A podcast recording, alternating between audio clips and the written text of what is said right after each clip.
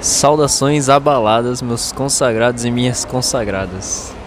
Sejam bem-vindos a mais um episódio do podcast Lords do Metagame. Eu sou o Krato, o bardo tímido, e sejam bem-vindos a mais um episódio live do Cinéfilos Palestrinhas. Hoje estou aqui com Naomi acabamos de assistir o filme O Menino e a Garça, original em japonês é Kimi Tachiwa do Ikiruka do Hayao Miyazaki, né, do estúdio Ghibli. E cara, se apresente aí, Naomi. Olá, gente. Eu já não falava muito nos podcasts anteriores, mas nesse eu definitivamente não vou ter o que falar porque meu Deus do céu, o que foi isso? Então, já já puxando o papo, porque eu acho que esse episódio vai ser curto, porque a gente a gente realmente não entendeu o filme, mano. Eu falei pra Naomi assim, eu achei que eu não viveria pra ver um dia um filme que eu ficaria decepcionado com o Hayao Miyazaki. E esse dia chegou, cara. Mano, eu não entendi. Nós não entendemos nada do Menino e a Garça.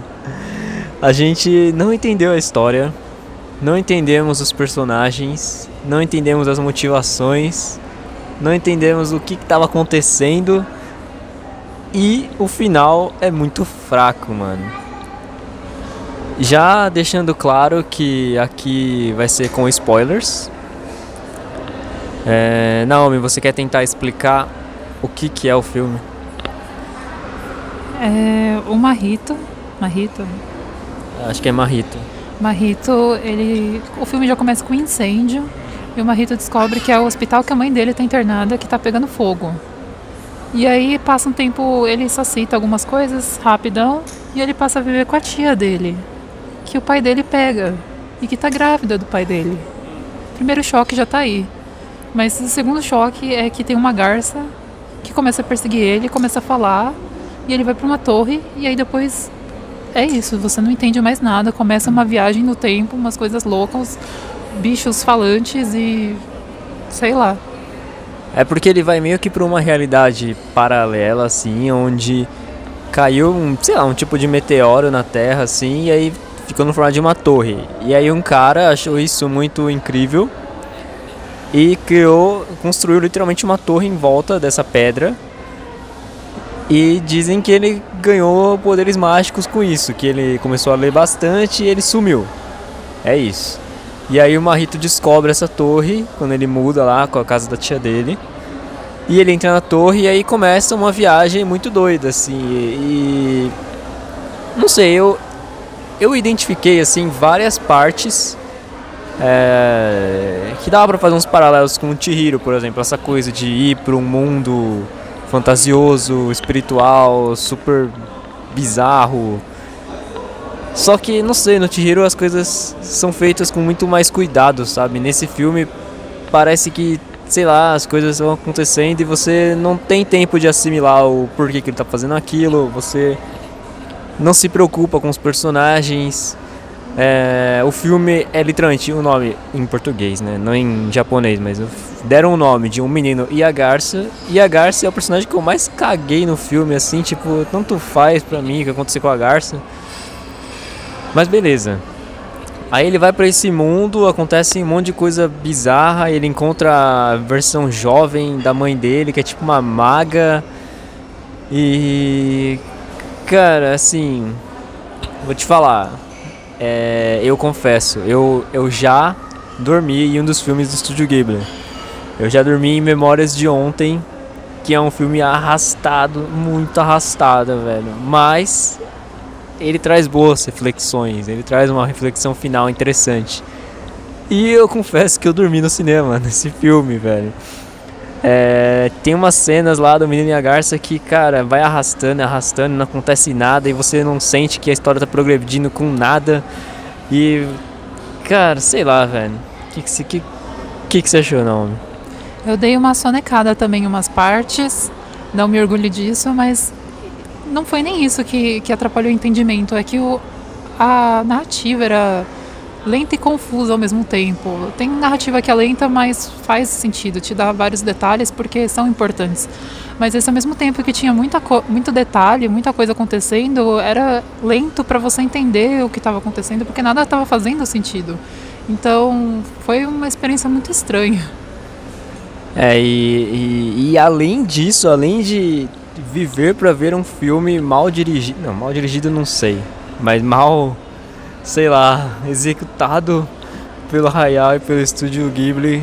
Cara, uma, eu, eu senti uma ausência do Joe Hisaishi no filme, cara. Tipo, ele não criou nenhuma soundtrack excepcional, assim, que você fala assim, não, eu quero ouvir essa música depois. Cara, eu não, não senti. Eu saí desse filme sem entender, sem sair cantarolando nenhuma parte de nenhuma música.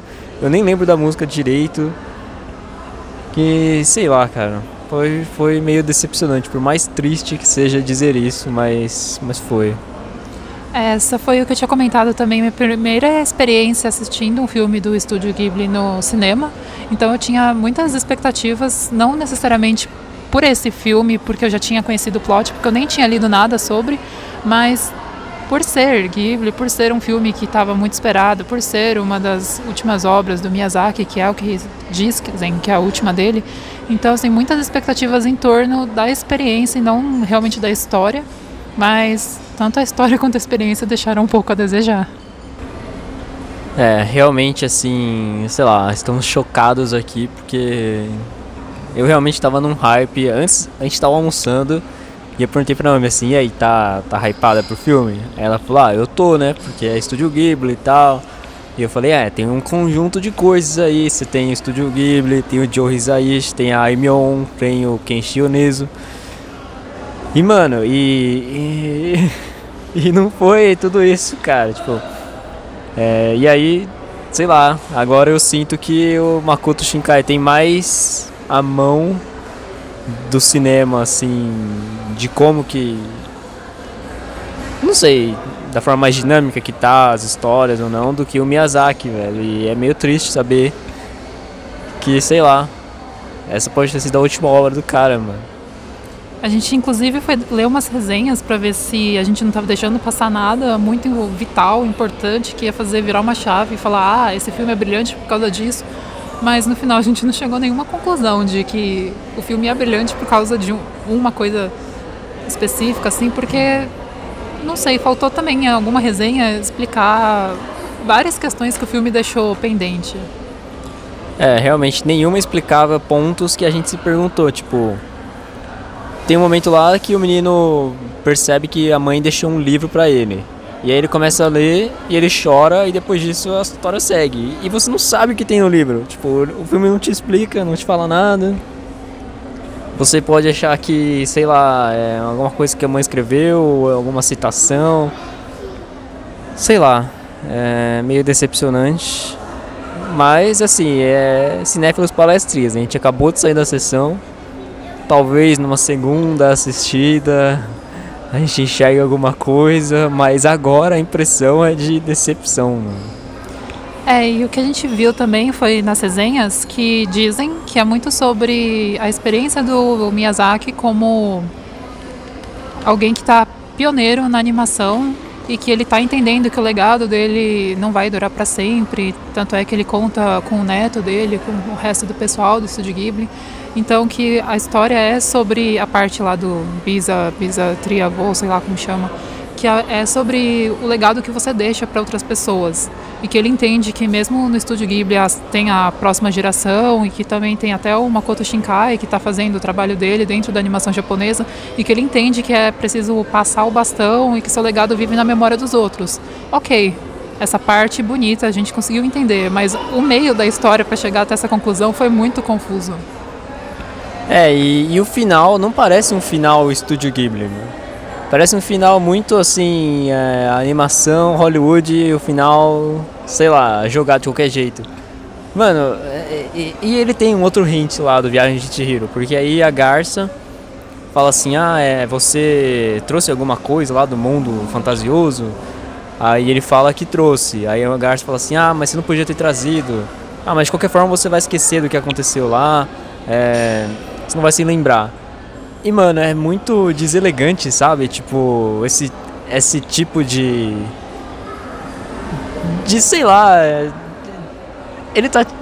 Não sei, esse tipo de fechamento, porque é tão. É tão elegante o Haku falando pra Chihiro assim: vai e não olha para trás.